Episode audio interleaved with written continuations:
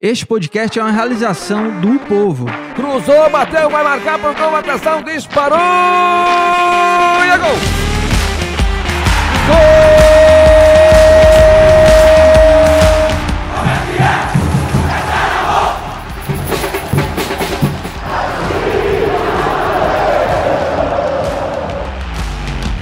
Fala rapaziada, é hora de Footcast, o podcast do torcedor cearense.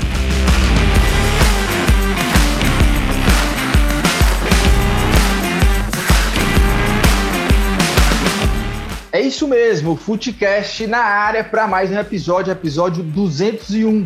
Vem com a gente, deixa nós aqui do Footcast, eu, Afonso Ribeiro, Thiago Minhoca, participarmos aí da sua rotina, né? Sei lá, se você está ouvindo é, aqui o nosso podcast lavando a louça, indo para correndo na esteira da academia, ouvindo aqui essa voz maravilhosa do Thiago Minhoca, ou no carro indo para a faculdade, ou sei lá, né? Vai que você está ouvindo aí já no meio que numa espécie de pré-jogo, indo para a partida, você torcedor do Fortaleza indo para a partida do CR contra o Atlético de Alagoinhas, o, torcedor do Ceará aí indo para o estádio assistir, acompanhar o jogo contra o CRB e você já vai com a gente aqui, tá? Sentindo o clima, vem com a gente porque tem muito debate, muito assunto pra gente aqui no Footcast de número 201 as campanhas de Ceará e de Fortaleza na Copa do Nordeste, líderes dos seus grupos, o Ceará, inclusive, com a, a melhor campanha geral, a melhor defesa, a defesa menos vazada da competição.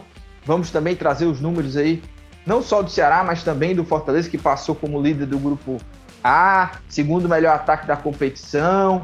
Enfim, então tem muita coisa para a gente debater. Os adversários aí que ainda estão na briga pelo título do Nordestão, as chaves é, de cada lado, a chave do Fortaleza, o caminho até a taça do Nordestão e a chave do Ceará, os adversários possíveis, os adversários das quartas de final, tudo isso nós vamos analisar nesse episódio 201 do Footcast. Eu, Lucas Mota, Thiago Minhoca e Afonso Ribeiro. E lembrando, a gente sempre dá aqui os nossos recadinhos importantes, como o nosso e-mail. Você sabe que no episódio passado nós colocamos aqui uma história de um torcedor, um torcedor do Fortaleza, um perrengue que ele viveu e a gente está convidando todo mundo para mandar para esse nosso e-mail que é o footcast podcast@gmail.com, footcast podcast@gmail.com. Você manda para a gente o seu relato. E qual relato de quê, né? Sobre um perrengue.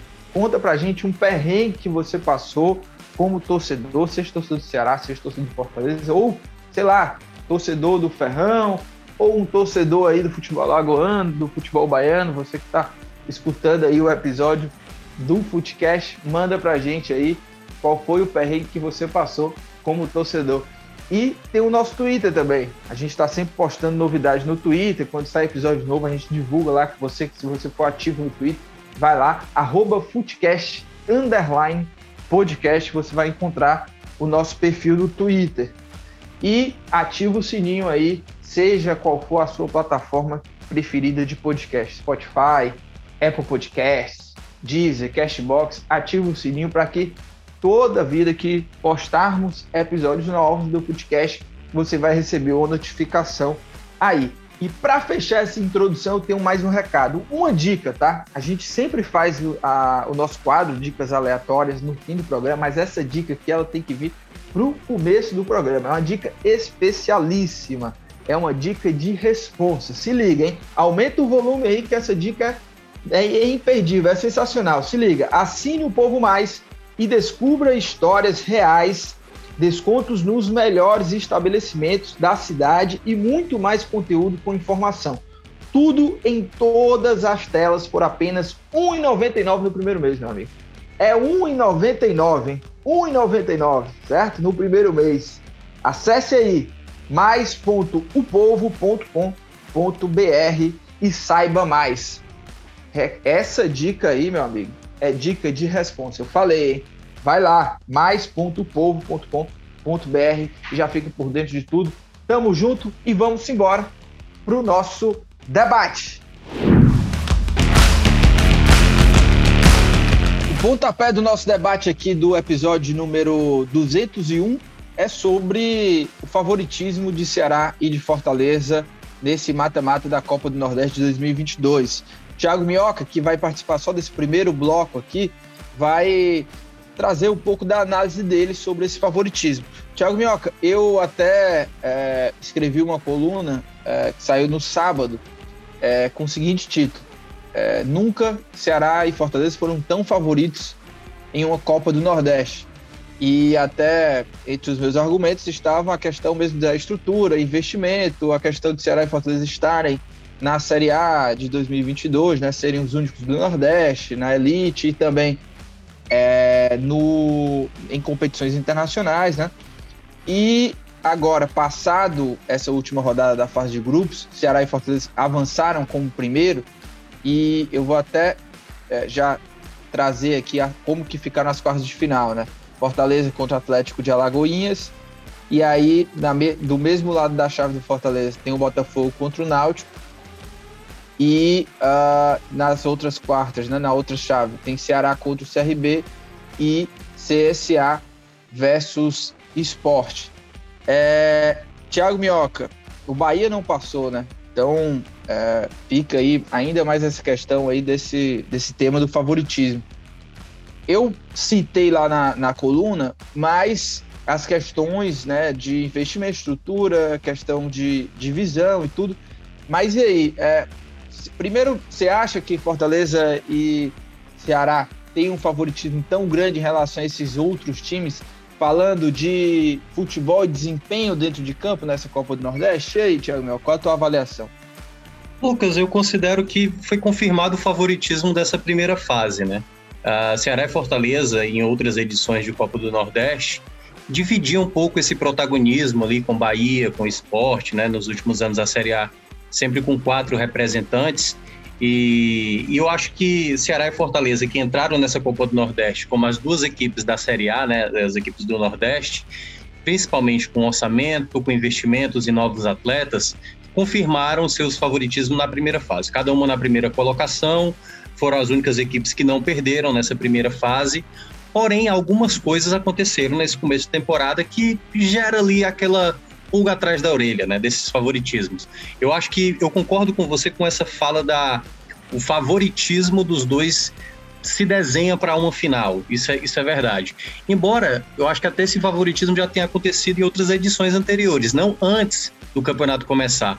Mas naquela, naquelas semifinais de 2013, né, que foi a primeira possibilidade que a gente teve de acontecer um clássico rei numa final, os dois acabaram sendo eliminados por, por Campinense e Asa naquela, naquela final que estava muita gente na expectativa de acontecer, acabou não acontecendo e aconteceu mesmo em 2021, quando o Bahia eliminou o Fortaleza na semifinal, que tirou a possibilidade do Clássico Rei, e o Bahia ainda venceu o Ceará, né, ganhando aqui na Arena Castelão. Então, em todo caso, eu acho que esse favoritismo, Lucas, ele é nítido, né, nos duelos, principalmente entre Fortaleza e Atlético de Alagoinhas, que é uma equipe que é, foi a sensação dessa primeira fase, aliás, sensação dos últimos anos, né? Se a gente for projetar esse Atlético de Alagoinhas, é como se fosse o Icasa de alguns anos atrás, o Horizonte, equipes que o Floresta agora, né, o time do momento. Então, assim, equipes que lá do interior baiano que estão causando é, prejuízo, né? Esse ano, por exemplo, o Campeonato Baiano, as, semifinais não vai contar nem com Bahia e nem com Vitória. Então, são novas é, forças que estão surgindo no interior baiano, que para mim é o melhor interior aqui da, da região Nordeste. E esse Atlético de Alagoinhas, ele vem como franco atirador. E por que que eu... E aí, só para terminar essa primeira análise, para tirar um pouco desse foco é, desse favoritismo. Porque o favoritismo, ele acontece em várias competições. Todo mundo imaginava que os três da Série A do ano passado seriam Atlético Mineiro, Palmeiras e Flamengo, e foi o que aconteceu. É, todos imaginavam que na final da Libertadores, certamente Palmeiras, o Atlético Mineiro ou Flamengo também estariam lá com Boca Júnior ou River Plate. Aconteceu exatamente essa final. Mas, em outros casos, a gente vê que o favoritismo fica de lado. O próprio Ceará, por exemplo, sentiu recentemente que esse favoritismo não prevaleceu contra o Iguatu. Né? No ano passado, o Atlético Paranaense eliminou o Flamengo numa semifinal de Copa do Brasil, o Atlético Paranaense que estava brigando mais na parte de baixo da Série A. Então, o que é que faz uma equipe favorita deixar escapar essa possibilidade se ela não consegue manter a sua qualidade dentro de campo prevalecendo. Então a gente viu Fortaleza contra o Ferroviário na semifinal no jogo da volta ficar correndo o risco de não chegar na final do Campeonato Cearense, porque o Ferroviário foi melhor no segundo tempo. Como eu estava citando, a própria eliminação do Ceará para o Iguatu, isso aconteceu nos jogos em que o Ceará jogou muito bem contra Sampaio e Esporte. O, o Ceará criou muitas chances e a falta de pontaria acabou resultando nos empates que aconteceram. O Fortaleza, de uma certa maneira, tem se apresentado melhor contra as equipes com qualidade técnica melhor do que equipes de qualidade técnica inferior, que o Fortaleza parece jogar mais relaxado. Então são esses, sabe, Lucas, os calcanhares de Aquiles de Ceará e Fortaleza, que são favoritos, têm realmente a possibilidade de chegarem nessa final de Copa do Nordeste, mas alguns jogos já ficaram ali indícios de onde esse favoritismo pode acabar sendo jogado pelo ralo, mas muito mais por conta dos clubes, né, do, dos elencos e dos treinadores, do que propriamente dos adversários, que tem sim sua qualidade. Mas se a gente for lembrar, Ceará e Fortaleza, em alguns jogos que decepcionaram nessa temporada, foi mais por conta de, um, de uma desconcentração que acabou permitindo alguns resultados que não se esperavam.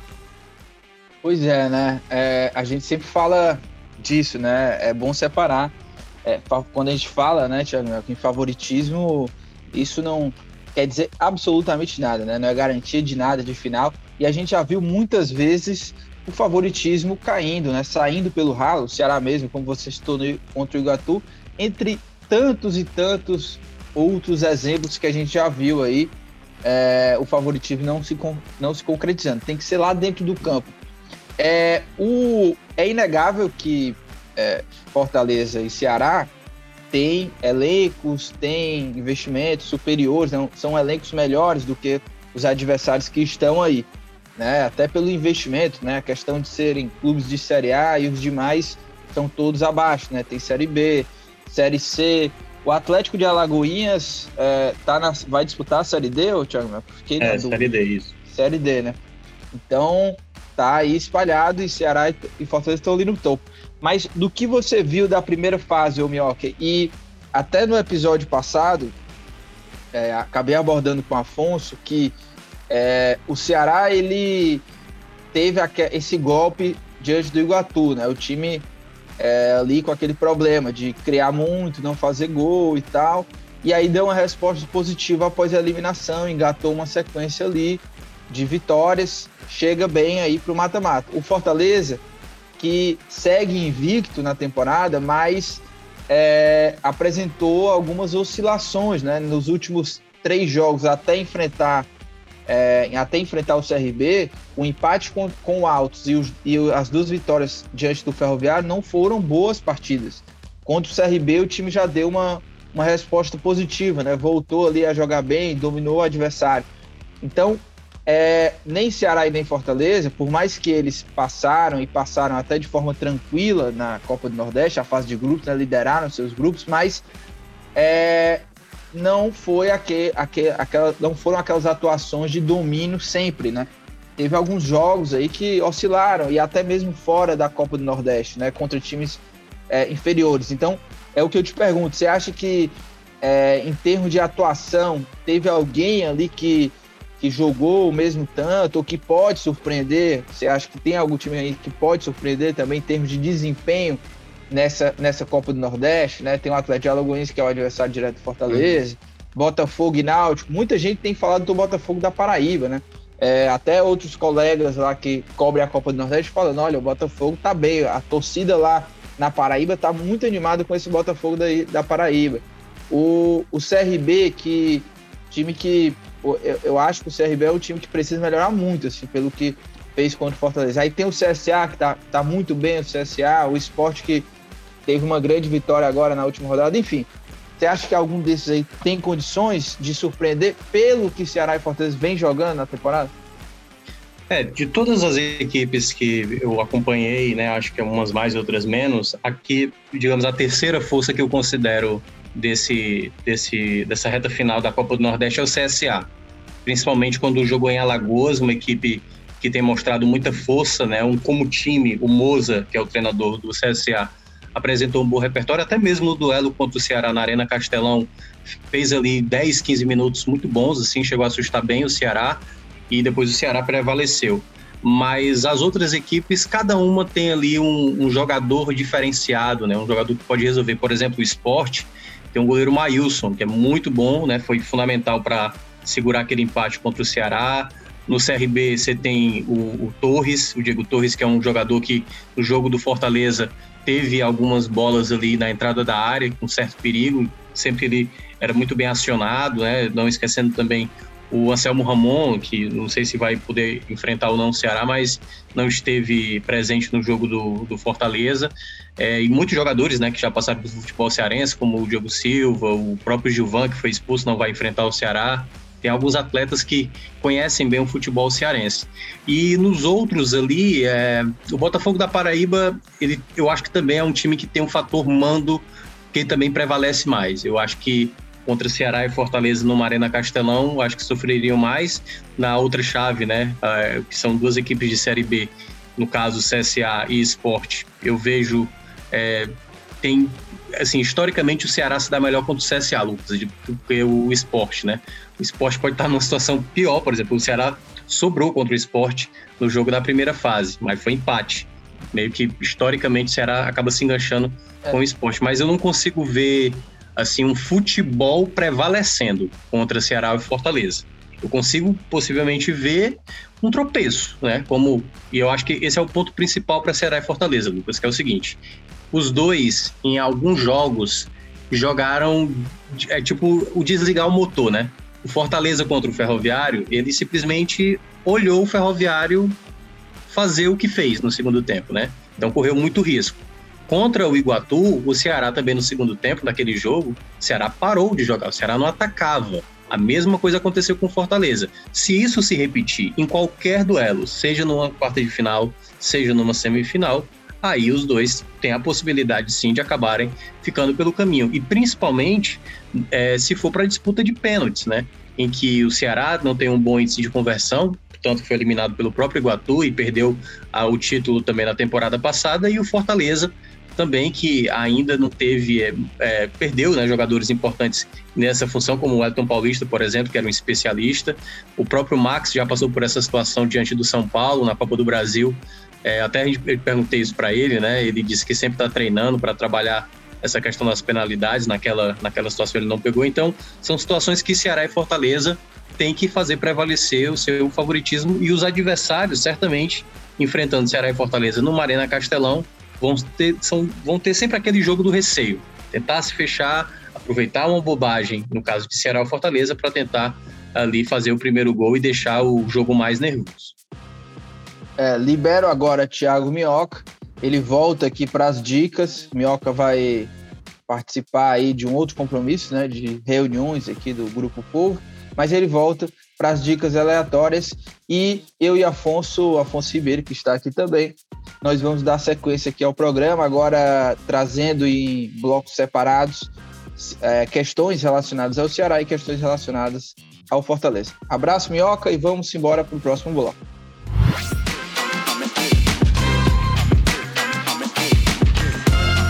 Agora, Afonso Ribeiro, Thiago Minhoca nos deixou e nós vamos tocar o barco aqui, né? e vamos falar nesse bloco sobre o Ceará. Melhor campanha geral na fase de grupos da Copa do Nordeste, invicto, time que está aí há mais de 30 jogos desde 2018, né? Começou essa sequência que o Ceará não perde em jogos de fase de grupos da Copa do Nordeste. E o Ceará fechou aí a sua participação nessa primeira fase, 18 pontos, 5 vitórias e 3 empates, 75% de aproveitamento, 12 gols marcados e 2 sofridos. Esse número de gols sofridos, só dois, né? É, coloca o Ceará como a, com a melhor defesa dessa etapa inicial da competição.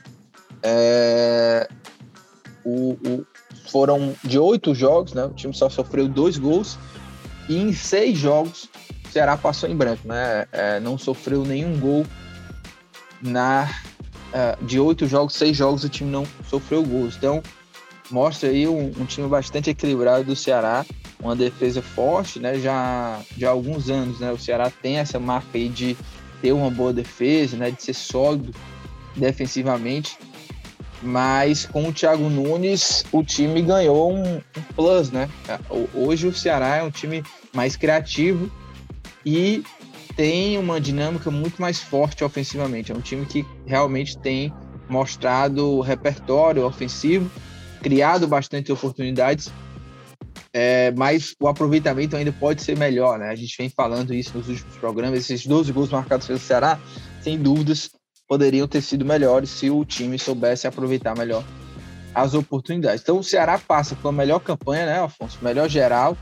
É, isso já dá vantagem para o Ceará jogar pelo menos se passar, né? Se chegar até a semifinal, já garante aí jogos é, dentro de casa, porque quartas de final e semifinal são jogos únicos e o Ceará já sabe que se chegar até a semifinal vai ter esse mando de campo, né? Vai jogar no Castelão. Afonso, já para saber de você aí, o que, que você achou dessa primeira fase do Ceará e já projetando esse duelo contra o CRB. Olha, CRB, viu, Afonso? Eu fiz esse jogo, cobri esse jogo do CRB contra o Fortaleza. CRB precisa melhorar muito. O time é, não tá bem, viu? Não tá bem o CRB jogou muito mal com os Fortaleza, não conseguiu agredir em nada, foi presa fácil pro, pro Fortaleza, então o CRB se quiser surpreender, o Ceará precisa jogar muita bola, e não é de agora, tá, não é essa, não foi só essa partida que o CRB não jogou bem, né, outros jogos, é a temporada do, do CRB até agora é de muita oscilação, mas quero te ouvir aí, Afonso, qual é a tua avaliação aí dessa fase inicial do Ceará e já projetando esse duelo de quartas de final? É, Lucas, o Ceará veio naquele momento ali de começo de temporada, né? Aquela reconstrução, né? Muitas mudanças no elenco, com muitas saídas de jogadores, alguns que chegaram, né? Caras que precisavam ali é, se encaixar o modelo de jogo do Thiago Nunes, né? É, retomar também a parte física, enfim, aí aquele começo de temporada, né? Ceará é, começou ganhando, né? Ganhou de Sergipe, depois é, teve o clássico Rei, né? O jogo da primeira rodada tinha sido adiado, então logo no segundo jogo o Ceará já teve o clássico Rei, né? E aí empatou, até saiu na frente, mas no, no, nível de enfrentamento maior a gente viu ali que Fortaleza teve, né, um melhor desempenho, então é, acho que aquilo ligou um sinal de alerta, né? Que o Ceará precisava ainda de peças, precisava é, evoluir também.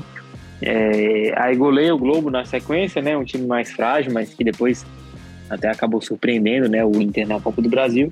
E aí o Ceará entrou naquele momento ali de oscilação, né, empatou é, com o próprio esporte, né, é, o Minhoca até destacou, né, que o Maílson foi um destaque do jogo, é, empatou com o Sampaio, aí ganhou do Atlético de Alagoinhas, né, que tem sido uma surpresa dessa Copa do Brasil, e aí depois vieram os jogos contra o Iguatu, né, será naquele momento de maior crise, depois da eliminação, com as mudanças internas, é, uma reavaliação né, do elenco, os jogadores que chegaram, enfim. E aí vem a Copa do Brasil também já em paralelo, né, os jogos com São Raimundo e a Tuna Luz ali, é, que o Ceará aproveita também né, para ganhar, é, é, ganhar bem, é, sem sofrer gols, né, criando muitas chances e aí pecando nessa questão do aproveitamento das oportunidades, mas é, conseguiu dar um respiro nessa crise e entrar no novo clima né, que a gente vê agora é, o próprio Kleber, por exemplo, né, nessa, nessa retomada do Ceará, tem conseguido se destacar fazendo gols. O sistema defensivo né, tem ido é, muito bem, né, também passando em branco aí. Acho que a, a chegada do Rodrigo Lindoso também, que já chegou e já virou titular, é, foi um ponto positivo para isso também. Um cara que dá uma sustentação boa ali na saída de bola, é, qualifica nessa saída de bola e também ajuda ali na marcação. É, e aí, contra o CSA, o Ceará fez um bom jogo, né, dentro de casa, né, entre esses dois jogos da Copa do Brasil, fez um bom jogo, né, teve boas oportunidades. Contra o Campinense, eu acho que já foi um jogo numa outra rotação, né, o Ceará já estava classificado, jogando fora de casa, é, contra um adversário complicado, né, o gramado também lá não é nas mesmas condições é, do gramado do Castelão. Campinense, naturalmente, é, queria vencer o jogo, né, diante da sua torcida, então Acho que o Ceará no, no próprio jogo teve ali momentos de, de, oscilação, né? O próprio Thiago Nunes reconheceu isso. Mas é, eu acho que foi um, um, retrato assim, do, do que foi essa primeira fase do Ceará, né? Um time realmente é, competitivo, né? Que, que não é, é, dá margem, muita margem para o adversário tomar os três pontos, né? O Ceará conseguiu aí é, a liderança do grupo, né? A melhor campanha geral. Eu acho que isso é importante também para ir fortalecendo o trabalho, dar confiança. É, e aí é, é, é, entra muito no que a gente tem discutido aí, né? O, o que mais tem se falado, eu acho, é, entre os torcedores, né? No, no, futebol da região de uma forma geral. E os dois clubes aqui descontam como os favoritos absolutos para fazer essa final inédita, né? Aí um clássico rei inédito na final do Nordestão. É, e acho que né, a chave do Ceará é, pode aí ser um pouquinho mais complicada, né? Pelos, pelos times aí numa, numa possível semifinal. É, concordo né, com você que o CRB é um time que é, é mais frágil, por exemplo, do que o CSA, né, que é lá o rival regional dele. É, o Fortaleza com algumas mudanças no time, sem fazer tanta força assim, conseguiu ganhar tranquilo, né? Então acho que o Ceará tem capacidade também para avançar nessas partes de final, né? jogando em casa, é, sem maiores problemas, né? Tendo ali é, um bom desempenho também, contando com essa força defensiva, né? Como você falou, a defesa bem implantada, é, o ataque é, trabalhando, né? Para melhorar essa taxa aí de, de conversão, né? Das oportunidades, de repente é, é, aproveitar esse, esse próprio momento do Clédio, mas Zé Roberto também é um cara que eu acho que ainda pode ajudar muito o Ceará. É, não sei se o Matheus Peixoto ou o próprio Dentinho, por exemplo, já vão aparecer no banco de reserva, essa oportunidade, mas eu acho que o Ceará tem condição realmente de trilhar esse caminho até a final, é, é, pelo nível né, do, do, time em relação aos adversários, o trabalho que vem sendo desenvolvido mas é claro que é, o torcedor ainda tem ali aquela pontinha assim de, de, receio, né? Pouco de desconfiança pelo que aconteceu no campeonato estadual. E eu acho que é natural, né? É, esse é o momento realmente que o Ceará vai provar é, né, que pode fazer uma temporada sólida, né? Realmente deixar para trás aquela eliminação contra o Iguatu. É, a primeira fase da Copa do Nordeste, né, naturalmente traz adversários mais frágeis, né? É, é, de alguns estados, mas acho que agora no mata-mata, né? No caso das partes de final, jogo único. É, é um momento já, uma boa prova, um bom teste aí decisivo para o time. Então, acho que é uma boa oportunidade que o Ceará tem de dar uma resposta né, sólida, realmente, que está é, na briga, realmente, e, e, confirmando esse favoritismo né, para tentar chegar até a final. É, e olhando também, Afonso, para essa outra chave, a outra chave não, a os times que estão na mesma chave, né, do Ceará e do CRB, né, outro duelo, CSA Esporte, é, como que você também vê esses adversários, né? O CSA é um time que vem jogando bem, o Esporte, que não vem tão bem assim na temporada, mas conseguiu se classificar é, na Copa do Nordeste, fez um bom jogo contra o Floresta, já se esperava isso, né? Que o esporte é, conseguisse jogar bem, o Floresta já eliminado mas é, houve até troca de treinador, né? É, saiu o Florentin, veio o Gilmar Dalpozo, o torcedor lá do esporte, inclusive, está muito chateado, assim, não, não gostou dessa troca, não gostou do nome do Gilmar Dalpozo, mas o esporte é, tem alguns, alguns resultados, assim, recentes, que é, que deixam aí também o torcedor na expectativa, né? Por exemplo, o Sport venceu o Náutico no Clássico, goleou o Ibis por 4 a 0 e agora venceu por 3 a 0 E tem um jogador específico aí do esporte, que é o Búfalo, né? Javier Parraguês, que veio para ser o centroavante, fez simplesmente cinco gols nos últimos dois jogos, né? Cinco gols nos, últimos, nos últimos dois jogos. Então vai ser um duelo interessante também. O CSA, como falei, já é um time que vem jogando bem. O Moza conhece muito bem é, é, o elenco. CSA que é, fez uma fez uma boa partida, né? Quando veio aqui pro, pro Castelão, por mais que tenha sido é, é, derrotado, né? O CSA foi derrotado pelo Ceará por 2 a 0 mas fez uma boa partida ali. Foi um jogo até certo ponto equilibrado, mas o Ceará soube aproveitar melhor. O CSA também tem alguns jogadores interessantes, né? Como o Lucas Barcelos, que começou a fazer mais gols agora. Tem o Rodrigo Rodrigues, né? Que é o, artilheiro do time, né? Sete gols marcados. É, o Lucas Barcelos fez gol nos últimos dois jogos. Então, tem aí nomes interessantes dos dois lados. É, mas, Afonso, algum desses aí, CSA e, e, e Sport, é, você acha que tá ali no nível de possivelmente surpreender o Ceará? Dá, dá para fazer jogo contra o Ceará? Você acha que é, esses times de esporte e o CSA poderiam surpreender o Ceará ou não? É, não, eu acredito que são os adversários que despontam, né, assim, Lucas, como mais, mais fortes, né? O esporte, eu acho que nem tanto pelo, pelo elenco em si, né, pelos, pelos jogadores atuais, até porque vem no momento aí de mudança no comando técnico, né? Mas eu acho que pela, é, é, pela força que tem, né, o tamanho que tem, realmente a tradição, né, de ser um clube forte da região, né, já campeão da competição, mas é, até pela é, é, pelo, pelo elenco que tem hoje, né, pela fase que vive aí é, é, de Série B, né, um momento financeiro complicado também, é, eu acho que seria realmente aí, né, uma surpresa, né, que óbvio, em jogo único, né, isso pode acontecer, né, no futebol a gente já viu isso em vários momentos, mas é, não acho que seja um, um, um temor, né, um candidato ao título, é, e, e, aí o CSA, sim, acho que está até um pouco à frente do esporte, inclusive. Acho que é um time realmente é, é, que é mais competitivo, assim, que tem mais condições de ser mais competitivo aí, né? É, eventualmente contra o Ceará ou contra a Fortaleza.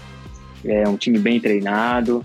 É, jogadores ali não tem assim, nenhum grande craque. Acho que a força realmente é mais o conjunto, né? Como o Minhoca falou. Mas é um time bem, bem montado, bem organizado. É, que consegue realmente ser competitivo, mas é, eu acho realmente que é, Ceará e Fortaleza têm esse favoritismo. Se acontecesse, né, realmente como você cita na pergunta, seria realmente surpresas, né, é, times aí que surpreenderiam para evitar esse clássico rei, mas né, no futebol, um jogo único, isso pode acontecer, né, é, é não faltam exemplos aí, mas é, é, em condições normais, né, Ceará e Fortaleza tendo aí é, os principais jogadores à disposição, né? Não, não, acontecendo nada de extraordinário. Eu acho que são, né? Tanto o próprio CSA contra é, o esporte são times que os dois têm condições de, de bater é, nessa Copa do Nordeste, né? Mas é, comparando, né? O, o esporte e o CSA, acho que o CSA está até um pouquinho mais à frente, teria mais condição de ser competitivo, de complicar um pouquinho mais a vida. É, e Afonso, é, só pegando alguns pontos aqui para a gente fechar é, o episódio aqui sobre o episódio, não, o bloco sobre o Ceará. É, se até a gente falou aqui anteriormente, né? O Matheus Peixoto, o Dentinho, a gente não sabe ainda é, se vão ser colocados, né, para estrear, é, enfim, se vão ter condições aí de estrear nas quartas de final. Acho que ainda é difícil, né? Talvez lá para semi, né? Seria no fim de semana, mas enfim. É, e aí o Kleber uh, simplesmente apareceu aí, o Klebão, né? Klebão que uh, nós já criticamos bastante aqui, porque o Klebão deixou a desejar muitas vezes, mas o Klebão, rapaz, ele aproveitou, agarrou, e a gente também tem que ser justo aqui, porque quando joga bem, quando dá resultado ali, a gente tem que elogiar. E o Klebão, o, o Afonso, cresceu aí de produção, é, é, ganhou a posição do Zé Roberto, né? ganhou a posição do Zé Roberto, que eu ainda acho que o Zé Roberto. Tá, você até falou isso, né? Você falou que acho que o Zé Roberto ainda vai ser importante, tudo eu também acho, mas no momento o Clebão parece ter vencido essa concorrência com o Zé Roberto é, na temporada. E o Clebão fez três gols nos últimos quatro jogos. Marcou contra o São Raimundo na Copa do Brasil, contra o CSA ele passou em branco, aí marcou gol contra, contra o Tuneluz na Copa do Brasil e agora marcou o gol da vitória contra o Campinense. É, e ele, é, eu ainda acho, tá, Afonso, que o Clebão é um jogador para, no máximo, é, compor elenco, para entrar ali no segundo tempo. não acho que o Clebão tem nível ali para ser o titular, não sei que ele realmente desencante aí, desembeste a fazer gols, como ele até agora ainda não fez, né? Pela, com a camisa do Ceará, por exemplo. Mas, enfim, no momento, ele deu resultado, vai fazendo gols. Como que você avalia essa, essa, esse crescimento de produção hoje do Clebão? Você manteria ele como titular? Mantém o Zé Roberto mesmo no banco, né? Enquanto não tem Matheus Peixoto e Dentinho. É, e aí, o que, é que você está achando do Clebão aí? É, Lucas, e, e, curioso que nesse último jogo, né, contra o Campinense, o árbitro até registrou lá na súmula gol contra, né? Apesar de a imagem deixar bem claro, né, que foi, gol né? do Clebão, mas é, pois é, mas o juizão acabou tomando esse gol do Clebão, mas é, eu acho que realmente ele conseguiu, né, dar essa reviravolta junto com o Ceará depois daquele momento de crise ali, é, a eliminação do estadual, né, já no jogo com o São Raimundo ele faz um gol, é, naquele momento ali, né, de, de, eliminação, que a torcida pedia muitas mudanças no elenco, é, acho que o Kleber era um dos principais alvos, né, um, um jogador que muitos torcedores já queriam, é, que nem tivesse mais no elenco, né, que fosse realmente carta fora do baralho, viesse um reforço, né, para disputar a posição com o Zé Roberto, enfim. E o Zé chegou com essa essa essa pecha, né, essa esperança ali de ser titular, de dar uma solucionada no problema é, mas não conseguiu, né, logo de cara, pelo menos até agora o Zé ainda não conseguiu é, ser esse homem gol. E o Kleber foi aproveitando as oportunidades, né? Aproveitou contra a Tuna também ali, um jogo que tava, né, já estava 1x0, mas o Ceará já tinha criado muitas chances, poderia estar goleando. O Kleber conseguiu ali fazer o 2x0, né, para dar uma aliviada maior. E, e, a gente viu que ele tirou um peso ali dele também, apesar de ter marcado é, é, poucos jogos antes, né, contra o Raimundo, mas é, tirou um peso ali também da, das cobranças que vinham muito forte. E, e eu acho que a, aquele gol ali contra a Tuna deu uma, uma sobrevida assim para ele, né, de entrar de novo nessa briga por posição, né? O Matheus Peixoto tinha acabado de, de chegar naquele jogo mesmo, já estava no estádio, né? Então já chegou ali com aquele status de titular, de solução. E o Kleber, nesse cenário, já vai ali meio que ficando como terceira opção, né? De repente se identificou jogar por ali também, quarta opção.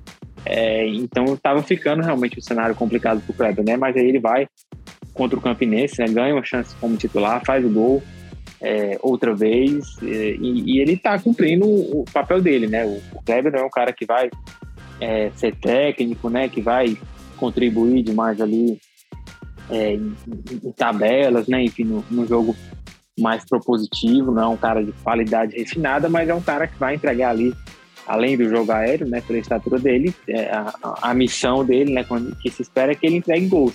E ele tem conseguido fazer os gols, né? Cumpriu o papel dele que é, o, pelo qual ele foi muito criticado durante muito tempo, porque não conseguia fazer gols, aproveitar as oportunidades, né? Algumas até muito claras e isso era que ia irritando a torcida mas ele tem aproveitado essas oportunidades, conseguido fazer gols, então, é, pelo momento, né, por uma questão realmente de meritocracia, é, eu acho que ele deve seguir como titular, mas é, é, importante né, que o Thiago Nunes, a diretoria, enfim, tenha essa consciência é, né, de como você citou, que o Kleber deve ser um cara ali para compor o elenco, é, ser de repente mesmo uma terceira opção, né, o Matheus Peixoto chega com essa expectativa de ser titular, eu acho que o Zé Roberto é um cara ali é, para determinado tipo de jogo, né? Pode ser a opção imediata. E, e, eu acho que o Kleber realmente, o que se espera dele é que nesses momentos, né, principalmente nesse momento do calendário, né, quando tinha campeonato estadual, as primeiras fases da Copa do Brasil, é, a Copa do Nordeste, ele tem condição sim de ajudar, de ser útil, de fazer gols. Mas a gente sabe que no, no campeonato de nível, de nível técnico maior, é, e Copa Sul-Americana que vem por aí, é, o próprio Brasileirão é um cara que muitas vezes ele deixa a desejar, né? Então, por isso que é importante o ter o, o Zé Roberto, ter trazido o Matheus Peixoto, é, o Dentinho tem uma incógnita aí para a gente voltar a ver, né? Como ele jogando aqui no Brasil. É, e aí o Kleber como uma opção, claro, né? Se o Kleber é, realmente, como você falou, tiver uma boa fase, realmente fazendo muito gol, ele vai se tornar uma opção naturalmente. Se não, ele fica ali no, no banco, né? Esperando a oportunidade é, é, é para quando for necessário, né? Mas eu acho que é, o Ceará tem que aproveitar esse bom momento dele também, né? E o Zé Roberto não vem conseguindo fazer tantos gols, é, para que o Kleber seja útil, né? E mais tendo essa consciência de que mais para frente é, o nível né, do, do Kleber já não já não é suficiente para resolver os problemas. É, e, e a função para a gente fechar agora o tema Ceará, a gente falou do Kleber, é, vou citar mais outro jogador aqui, não vou citar mais, a gente poderia falar de outros nomes aqui, como o próprio Vina, mas a gente já abordou né, em outros episódios. Episódio passado mesmo falamos muito sobre o Vina, né, que é, tinha feito 120 jogos, a gente relembrou os números do Vina, o Mendonça também já falamos aqui em outros episódios. É, Mas é, o, o, jogador que eu vou colocar aqui é o Nino Paraíba, viu, Afonso? Acho que o Nino Paraíba encaixou muito bem no esquema é, do Ceará, do Thiago Nunes. É um cara que aproveitou muito bem a ausência do Michel Macedo, a lesão do Michel Macedo, e agarrou a posição. A posição é dele. Né? Hoje a posição é dele. E o Thiago Nunes é, formatou o time né, de uma maneira que, que ele dá muita liberdade para o Nino Paraíba. Né? Então, o, o, o Thiago acaba prendendo mais o, o Lindoso, né? É, que fica ali até às vezes pisando na mesma linha dos zagueiros, né? É, e acaba dando essa liberdade para o Nino avançar ali com um ponto direito. É, e o Ceará tem agredido muito seus adversários pelo aquele lado direito. E o Nino fez nos últimos três jogos, jogou todos como titular, jogou os 90 minutos nos últimos três jogos e deu duas assistências. Eu acho que hoje é um cara aí, uma peça que vai se tornando uma peça-chave nesse esquema do Thiago Nunes. Então, só para fechar, também queria te ouvir aí sobre o Nino Paraíba, que para mim hoje, mesmo quando o Michel Macedo voltar aí da lesão, o Michel vai voltar bem lá, bem atrás assim do Nino, né? É, Lucas, o, é uma posição, né, que o Ceará sofreu muito no ano passado, né? Por só ter ali basicamente o Gabriel Dias, né? Depois que o Buiu se lesionou, então é, foi importante, né, trazer essas duas peças para disputar a posição. E quando chegaram, né, o Michel e o Nino, é, eu já imaginava que o Nino ia é, é, despontar como titular, né, apesar de o Michel ter começado, sofrer essa lesão. Mas eu imaginava que o Nino talvez se encaixasse melhor porque o Bruno Pacheco, né, quem tem jogado mais é o Vitor Luiz, que eu acho que se assemelha um pouco nisso, é um cara que não é tão ofensivo, né? Ele cumpre mais ali primeiro a, as funções defensivas e quando tem liberdade é, ele se lança ao ataque, mas não é um lateral super ofensivo. E o Nino é um cara né, muito ofensivo, realmente partir para o ataque. No ano passado no Bahia, inclusive, algumas vezes ele jogava ali quase como um ponta, né, um, um atacante. É, então eu imaginava né, que com esse equilíbrio, e o Ceará tendo ali também é, um primeiro volante, né, que aí tinha o Richard no começo, né, agora o, o próprio Lindoso, é, um cara que pudesse contribuir ali nessa cobertura também daria mais liberdade para o Nino. É, e aí o Michel começou a temporada, né, não, não comprometeu, assim como o Vitor Luiz é um cara que raramente compromete também, mas quando entra o Nino, né, e aí ganhando confiança, ganhando ritmo, né, e tendo essa liberdade para atacar, é, realmente ele começou a se destacar, né, dando assistência, é um cara que vai muito, né, apesar da idade, tem muita velocidade, muito gás, né, para subir e descer, é, então eu acho que é uma peça realmente que tem condição de contribuir com o Ceará ao longo da temporada, né? Claro, tendo esse resguardo ali na cobertura dele, né? Seja do, do próprio Messias, seja do Lindoso. E, e, e, é importante, né? Ter esse equilíbrio também do, do, do Nino com o, o Bruno Pacheco, né? Que acho que deve retomar em breve a posição, né? Recuperando 100% da forma física dele. E aí, é, acredito sim que o Nino vai conseguir é, ser uma peça importante, né? Imagino também, né, assim como você, que quando o Michel né, tiver novamente à disposição, é um cara que vai é, ser útil, né? Importante será ter duas opções ali em bom nível, né, para contribuir nessa posição. Mas imagino realmente que o Nino até lá é, vai ter se firmado é, como titular, realmente como dono da posição. Boa, e com o comentário do Afonso, a gente passa para o próximo bloco para falar do Fortaleza do Tricolor do PC.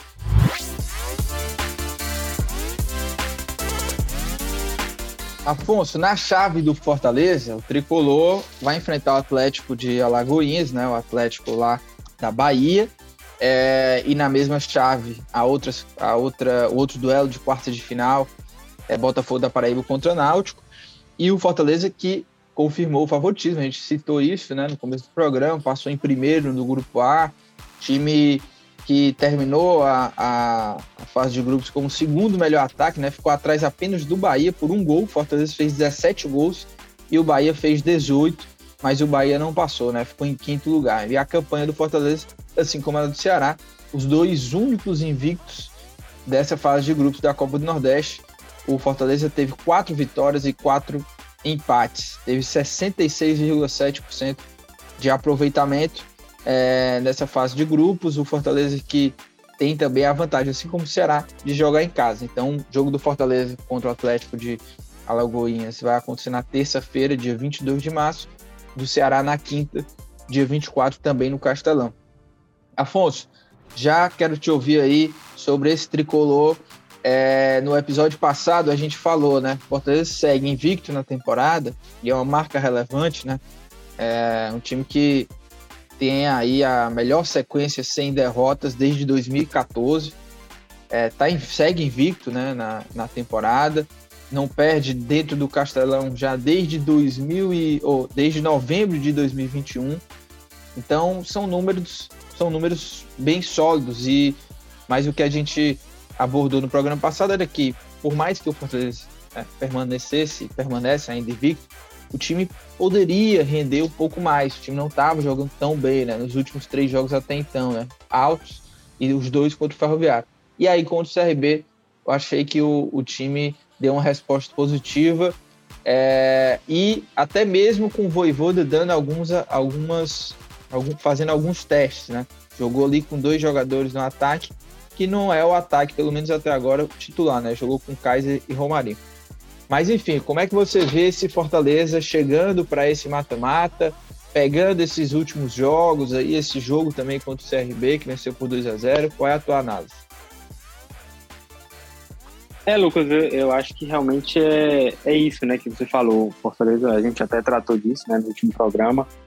É, com essa desconfiança, né, da torcida realmente sobre o que o time vinha apresentando, né, o nível de de competitividade em alguns jogos contra adversários mais frágeis, né? Acho que em especial contra o Ferroviário, que eram jogos decisivos, né? É, pelo Campeonato Cearense. E, e, a gente viu o time em alguns momentos, diria até muitos momentos ali, com o pé no freio, né? Fazendo o suficiente para ganhar. É, e ganhou, né? Conseguiu passar para a final do campeonato. Mas o torcedor com aquela pulga atrás da orelha, né? Como seria é, em, em, jogos de um nível de enfrentamento maior, né, com a Libertadores se aproximando, Série A se aproximando.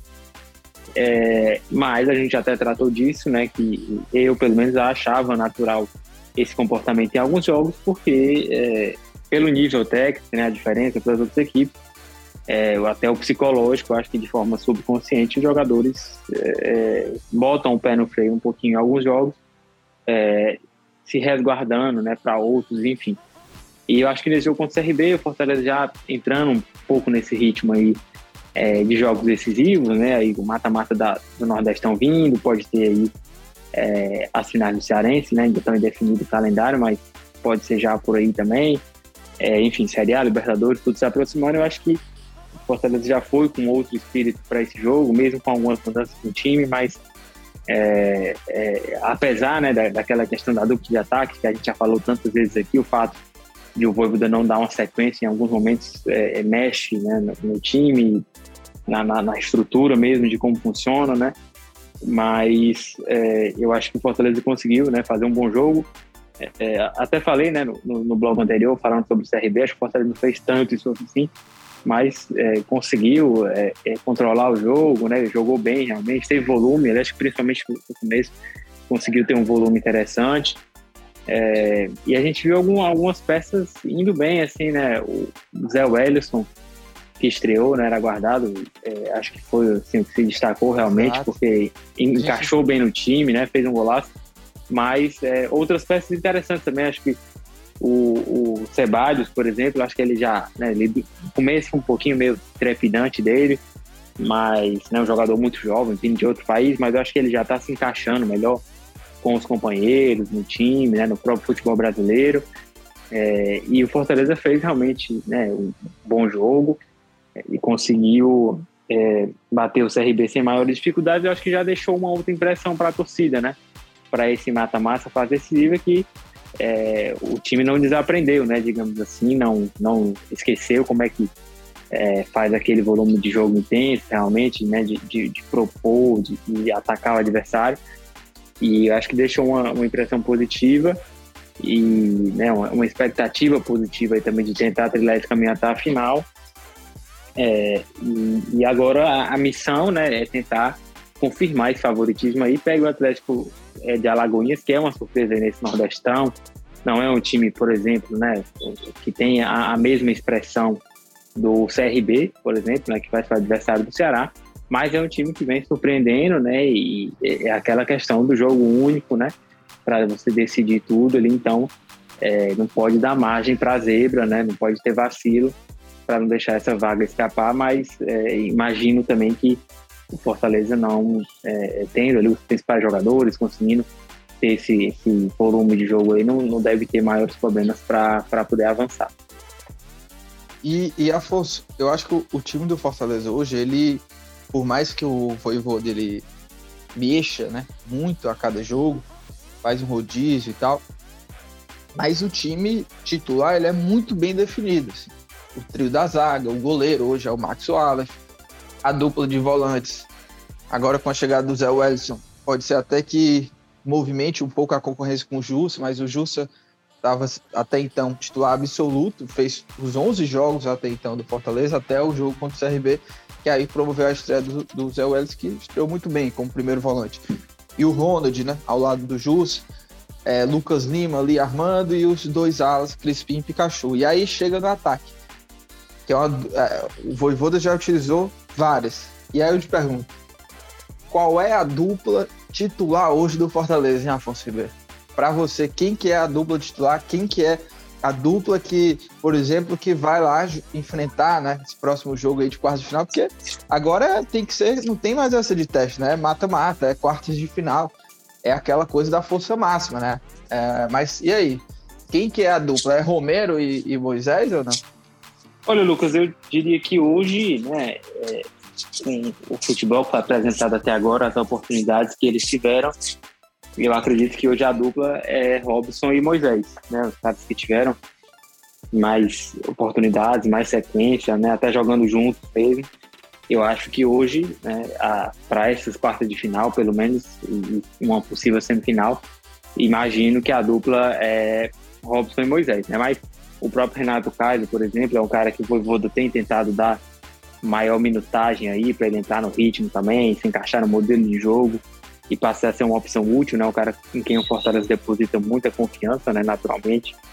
Eu acho que o próprio investimento já demonstra isso. O próprio Romero também, eu acho que é um cara, é, como eu falei aqui né, no, no, programa passado, eu acho que a falta de sequência, né? Que, que o Voivoda não dá para os atacantes pode prejudicar um pouquinho o Romero, mas eu acho que é um cara também que vai ter muitas oportunidades como titular. Mas o Moisés, né, acho que junto com o Pikachu aí tem sido o principal destaque do Fortaleza nesse começo de ano. E o Robson é um cara que o Voivoda gosta muito, né, pelo estilo dele de brigar, guerreiro também.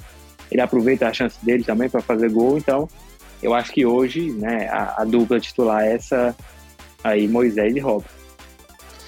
E Afonso, é, repito também, coloco aqui para a gente abordar um pouco sobre os times que estão na mesma chave do Fortaleza. Ou seja, se o Fortaleza se, se passar pelo Atlético de Alagoas, tem Botafogo ou é, Botafogo ou Náutico, né? O Náutico pela frente. São duas equipes aí que é, o Botafogo da Paraíba passou é, no grupo B, teve a segunda melhor campanha, é, avançou em segundo, né? Com 15 pontos. São quatro vitórias, três empates apenas uma derrota.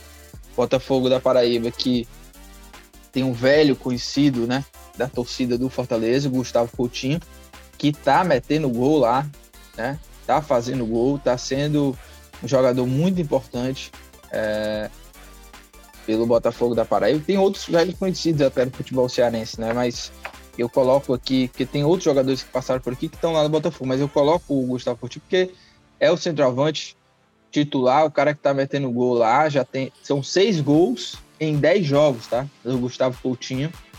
É, é o camisa 9, enfim, tá, tá indo muito bem o Gustavo Coutinho. Tem um outro cara que é, o torcedor do Botafogo da Paraíba tá muito empolgado com esse cara, que é o Anderson Paraíba, tá?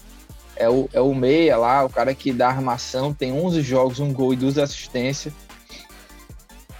e é o cara, assim, que o torcedor do Botafogo da Paraíba é, tá bem empolgado, hein? Anderson Paraíba. E no Náutico, o Náutico que passou, né? Passou também com a, a terceira melhor campanha, 14 pontos, 8, vitó é, 8 jogos, né? 4 vitórias, 2 empates e duas derrotas. O Náutico teve aí seus altos e baixos, mas passou e na última rodada venceu o Globo por 2 a 0. O Náutico também tem, tem velhos conhecidos aqui do futebol cearense, né? O principal deles, o Leandro Carvalho, atacante.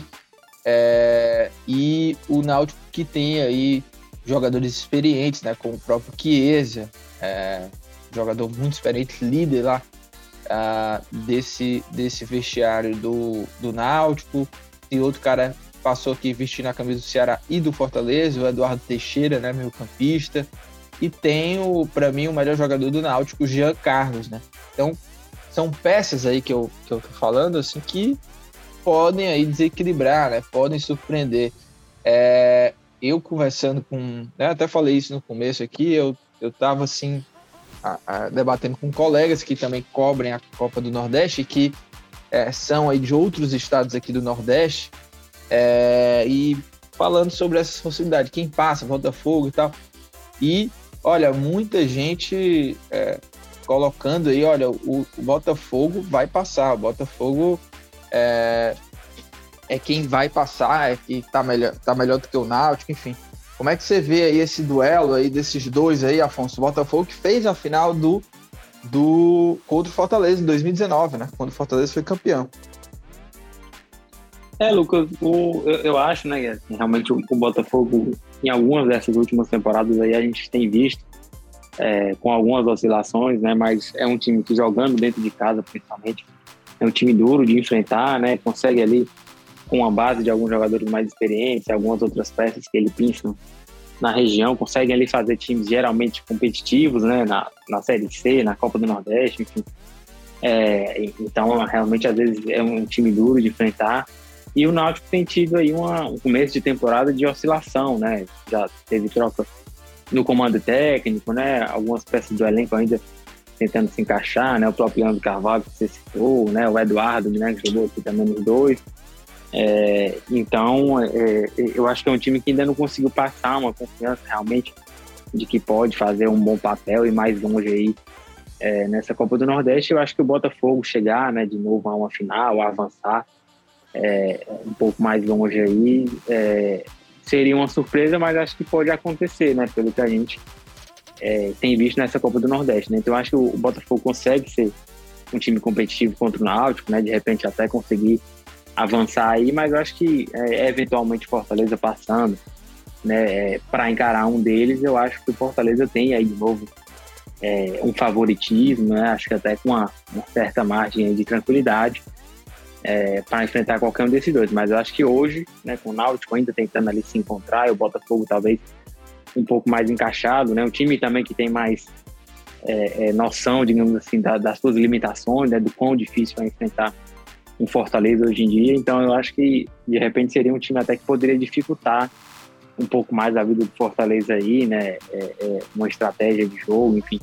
É, o Náutico, eu acho que, né, pelo tamanho do Náutico, enfim, pela, pelo próprio modelo de jogo do treinador, eu acho que seria um time que tentaria também é, propor, enfim, atacar mais o Fortaleza e aí é, eu acho que ficaria um cenário mais favorável ao Fortaleza. Botafogo acho que seria um time que poderia dificultar mais. Mas eu acho que é, é, qualquer um dos dois aí, né, se o Fortaleza passar, eu acho que tem realmente um favoritismo aí, tanto contra o Botafogo quanto o Náutico. É, olha, e Afonso, você falou alguns pontos lá do, do desse último jogo, né? E você já deu uma elogiada no Zé Welles. E era um dos pontos aqui que eu ia trazer de questão mais individual, de desempenho. O Zé Wellison estreou e estreou muito bem, né? É, não comprometeu defensivamente, é, fez um feijão com arroz ali no meio de campo e fez um golaço, né? Fez um golaço da entrada da área ali, de primeira, golaço do Zé Wellison. É, e fez uma estreia positiva. Agora, é, você acha que esse, essa boa partida dele já credibiliza ele, né? Já respalda ele para chegar ali para brigar de fato por uma posição com, com o Jussa ou também é, não dá para colocar já ele numa briga ali? O Jussa, que, como eu falei, né, é um homem de confiança do Voivoda, jogou todos os jogos até esse último jogo aí que o Voivoda acabou promovendo a estreia do Zé Wellison. É, Lucas, eu até né, citei ali o Zé Wellison e dei uma segurada nos comentários, porque eu imaginei, né, que a gente ia comentar um pouco mais à frente para poder destrinchar melhor sobre, sobre o Zé, né, e, e, assim, eu acho que o Jussa até surpreendeu um pouco, assim, algumas pessoas, né, o fato dele largar como titular absoluto na temporada, né, tendo o Felipe no elenco também, mas já ficou bem claro, né, que o Jussa realmente é esse cara de confiança, né, para ser aquele cão de guarda ali, né, resguardar mais o, o setor defensivo e eu acho que ele segue, por enquanto, aí como titular absoluto, mas ganhou um concorrente é, bem interessante, né? De, de, um bom nível aí é, para disputar essa vaga ali no meu campo, né? Que é o Zé Werson, é, o cara que tinha feito um bom campeonato né, no esporte, é, né, no ano passado, na Série A, o esporte até queria contar com ele de novo, mas até pelo destaque que ele teve, né, ele não quis voltar para lá. E ali depois na, da venda do Ederson, né, Fortaleza procurando um volante, é, acabou contratando o Zé, que não tem né, o mesmo perfil, as mesmas características do, do Ederson, mas é um cara que eu acho que chega também para uma função importante no elenco. Né? Um cara que é, tem ali um poder de marcação né, legal, mas tem também a finalização é, boa, né, como mostrou já nesse jogo, é a sapatada que ele soltou ali é, para fazer o gol. É um cara também que consegue é, chegar mais à frente também ali, né, na, na, saída de bola. Então, eu acho que é um cara que realmente deu um, um bom cartão de visitas, veio já com, com muito, é, muita moral, né, pela Série A que fez, em um time ali como esporte, que tinha muitos deficientes, mas o Zé era um dos pontos positivos realmente, né, do esporte na Série A. E eu acho que ele chega forte para brigar assim, por essa vaga. É, é uma posição que tem muita questão de, de suspensão, né? Cartão amarelo, foi todo, às vezes também com calendário cheio, às vezes dá uma revezada ali também naquela, naquele setor. Então acho que o Zé vai ter sim, muitas oportunidades. E, né, mas acho que por enquanto o Justa segue ali titular absoluto, é, mas ganhou uma sombra boa, né? Uma sombra boa porque é, o Zé chegou bem. Aí eu, eu acho que isso representa também um pouco ali ainda mais da perda de espaço do Felipe, né? Que é um cara que começou a temporada já preterido ali, é, né? Com pouco espaço, justo absoluto por ali. Eu acho que com a chegada do Zé, né, entrando bem também, o Felipe perde um pouco mais de espaço ainda no elenco. Exatamente. Afonso, para a gente fechar aqui, é... lembrando que no episódio passado nós falamos também sobre o Romero, né? Demos nossos pitacos aqui sobre que, como está sendo esse começo de temporada aí do Romero. Mas é, tem um gancho aqui, eu te coloco aqui outro jogador no assunto aqui, que é o Renato Kaiser, né? Kaiser fez seu quinto jogo pelo Fortaleza, mas o primeiro dele como titular. Então, jogou como titular contra o CRB ao lado do Romarinho, né? E acabou passando em branco o Kaiser. É, como que você. O que, que você achou, né, dessa, do Kaiser como titular? Eu já te adianto aqui, né? Achei que uh, brigou muito, mas também não fez uma grande partida. Não acho que é, teve assim um, um, grande erro, né? Não, não, não, é que ele simplesmente não jogou nada. Não, não chegou também para ele assim aquela bola redonda para ele fazer o gol, né? Mas dá para ver cada vez mais assim, a característica dele, né? Ele joga muito em cima do zagueiro, né? Brigando o tempo inteiro fazendo pivô, também tem uma explosão ali, né? Um cara muito forte fisicamente, mas é, também não foi além disso, né? Não chegou aquela bola redonda, né? Ele nem comprometeu, mas também não fez aquela grande atuação, né? Foi aquela nota mediana ali, né? Mas enfim, o que, que você achou aí do Kaiser como titular contra o CRB? É, Lucas, o, o Kaiser tem muito esse perfil mesmo, assim, de, de, cara brigador, né? Ele até em algum momento ele se desentendeu com o Diego Ivo ali, depois de uma disputa de bola, né? Enfim, ele é um cara assim muito sanguíneo, né? Digamos assim, realmente ser um cara ali, né? De, de brigador. Isso agrada a torcida também, né? Esse perfil assim mais aguerrido, realmente o cara que se entrega ali, que dá a vida. Mas naturalmente, né? Pela qualidade que se sabe que ele tem, pelo investimento que o Fortaleza fez é, e por essa disputa aí no ataque, né, que, que tem, o, o torcedor quer ver ele fazer gols também, né, entregar ali é, é, aquela comemoração, né, nos no jogo. E por enquanto ele ainda não conseguiu, né. Eu acho que realmente nesse jogo aí contra o CRB, né, que ele teve a chance de sair jogando, é, teve mais tempo para atuar, não teve daquela grande oportunidade. né, para balançar as redes. É, jogou com o Romarinho também, que não é o titular absoluto, então os dois ali é, tentando né, se, se adequar ao resto da, da engrenagem. É, acho que teve ali uma, uma movimentação interessante, realmente é, ajudando bastante ali no, no, momento defensivo, né, a pressionar a saída de bola, né, incomodar realmente os zagueiros adversários, tentando fazer o papel dele ali é, de, de, homem de referência, né, mas se movimentando bastante. Mas é, eu acho que realmente aí, né, à medida que ele vai ganhando é, o, o, ritmo de jogo, né, melhorando o, o, condicionamento, ficando ali realmente 100%, nessa briga, a, a, a expectativa né, de que ele se, se, firme realmente nessa briga pela titularidade, e aí a, a expectativa, ansiedade é, e até a cobrança mesmo que vai haver é, em cima dele é pelos gols. Né, que ele consiga ter realmente uma média de gols interessante, como ele teve em outros momentos da carreira.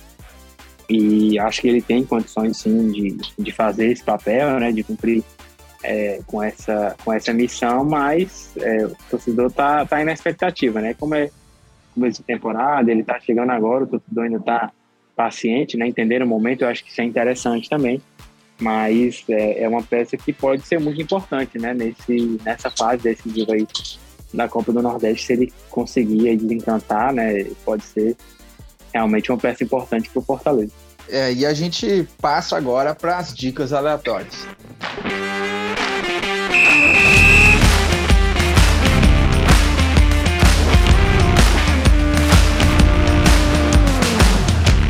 Afonso Ribeiro, Thiago Minhoca também voltou aqui para as dicas aleatórias. É o seguinte, hein? É, já começo com o Afonso aqui para a gente fechar o nosso episódio. Aí, aí, Afonso, o que, é que você traz de dicas? Eu sei que você está aí com um repertório grande, né? Você está só guardando aqui para cada episódio, que eu sei que você voltou de férias há pouco tempo, né? E viu muita coisa. E pro episódio 201, o que, é que você traz de dica aí? É, Lucas, eu, eu vou poupar meu arsenal das férias aí mais uma vez, porque nesse fim de semana aí, quando deu uma brechinha ali, eu assisti o documentário na Netflix, que é uma história, né, para nós aqui, cearenses, muito é, conhecida, muito familiar, né? O Brasil todo acabou conhecendo também o mundo, mas que pra gente ali, pra nossa geração, a gente né, cresceu com, com essa história, assim, né? E, e tem um documentário na Netflix que é espetacular, né? Inclusive com muito material, assim, de pesquisa, mesmo materiais exibidos né, lá do, do, do jornal O Povo, né, da época, que é o assalto ao Banco Central, né? O título lá na Netflix é 3 toneladas, né? Em referência ao que foi roubado, né? Assalto ao Banco Central, é, que é um documentário ali com três episódios, é, contando toda essa história, que é assim, um negócio é, assombroso, né? Porque é, era uma rede assim que vai se espalhando e você vai acompanhando a investigação e vai se espalhando por vários braços e várias é, é, pessoas e vários cantos do país, né? E assim, como eu disse, é uma história que pra gente, né, que é daqui, é muito familiar, né? A gente cresceu com, com essa história, assim, é, é, é mas é, você vendo ali tudo junto, né? E a linha do tempo que se cria, enfim, como se conta a, a, a investigação, como se desenrolou tudo, é, ouvindo as pessoas é, envolvidas na investigação, né, no caso, enfim, você vê realmente a dimensão, né, o tamanho que foi aquilo ali, é um negócio realmente assim, né, o documentário é espetacular, né, e a história é estarrecedora, né, então um documentário espetacular na Netflix, lá sobre o assalto ao Banco Central. Ô, Afonso, é, eu assisti também Três Toneladas e você assiste num soco, né, e a história muito curiosa, assim, algo que para a gente é muito familiar, mas é, esse documentário é, levou a gente ainda mais a fundo assim, nessa história, né? Tem algumas, a gente, quem assiste o documentário tem acesso a algumas, alguns vídeos, por exemplo, de da operação, é, como a prisão lá do alemão, né? Um dos principais mentores desse, desse assalto, mas enfim, é muito legal, vale muito a pena acompanhar. Eu vou aqui dar uma dica, viu, Afonso? Aquela dica que uns vão gostar, outros não, porque é um filme aí que é, teve muitas críticas, né? É considerado um, um fracasso, assim, monumental, viu, Afonso? Mas ele estreou na Netflix, eu nunca tinha assistido, gosto muito do ator que é o Will Smith, que é o Projeto Gemini. É, não sei se você já assistiu, que o Will Smith luta contra ele mesmo, né? numa versão mais jovem e tal, né? O filme até é, isso foi um dos destaques do filme, né? Essa, essa parte tecnológica aí que conseguiram fazer ser possível, né? É, fica é legal de acompanhar, assim, né? Tava bem feito é, esse Will Smith jovem, né? E, enfim, eu gostei do filme, também não é um grande filme, mas vale a pena é, dar aquela diversão ali do, do fim de semana, você tá ali sem fazer nada, quer ver um filme ali, aventura, ação, um negocinho assim, mais ou menos, vai lá. E ainda tem o Smith, né? O Smith, pô, o Smith é fera. Mas, de fato, se você for pesquisar no Google Projeto Gemini, vai ver que é assim, ó, fracasso, negócio horrível, não sei o quê. É aquele mas... famoso carinho da torcida, né, Lucas? É, vai receber o carinho da torcida, mas vai por mim. Se quiser uma, aquela diversão meia boca, é, sem preocupação, por exemplo, para prestar muita atenção. Eu, por exemplo, assisti ele, já era meio tarde do sábado, tal hora eu dei uma. Sabe quando se dá uma piscada, né? Uma pescada, né? Aquela pescada, é, né? Exato, aquela pescada, três minutos, três minutos dormiu, mas voltou pro filme, tá ali, dá pra entender Inteiro, né? tudo, né? sabe? Pronto, é perfeito. É. Pronto, é ótimo, é ótimo, é ótimo, é ótimo. E Thiago Mioca, agora é com você, a sua dica, né? O cara do Oscar, o cara da premiação, o cineasta, o maior de todos. Vai lá, Thiago Mioca. Bem, Lucas, a minha dica aleatória, cara, um filme que eu assisti nesse domingo chamado A Pior Pessoa do Mundo. Não, não sou eu. Também não é você, Lucas Mota. Você é uma boa pessoa. Ainda que bem. é um filme. é um filme também aí do, da época de Oscar. É um filme da Noruega, cara. Esse filme é da Noruega, que tá concorrendo lá a melhor filme estrangeiro e tá concorrendo também a melhor roteiro. Que conta a história de uma mulher que ela é indecisa na vida, entendeu? Ela é indecisa na carreira profissional dela, indecisa nos relacionamentos. E é uma comédia, dá para se dizer que é uma comédia, não é uma comédia assim de muito riso, mas é, é contando uma trajetória da personagem, né? Que ela vai passando por muitas indecisões na vida, ela tá no relacionamento, aí que é muito bom para ela, mas depois ela já não tá gostando muito, então como ela é uma pessoa indecisa, vai contando toda a trajetória dela até ela meio que se descobrir quem de fato ela é, né? Que aí eu não vou entregar o final do filme, mas é, fala sobre pessoas indecisas. Então, se você é uma pessoa indecisa, recomendo assistir A Pior Pessoa do Mundo. Boa, tá aí. Tiago Minhoca fechando nossas dicas aleatórias. E lembrando que na edição tem nossa querida amiga Nicole Vieira. A gente volta na próxima semana. Um abraço.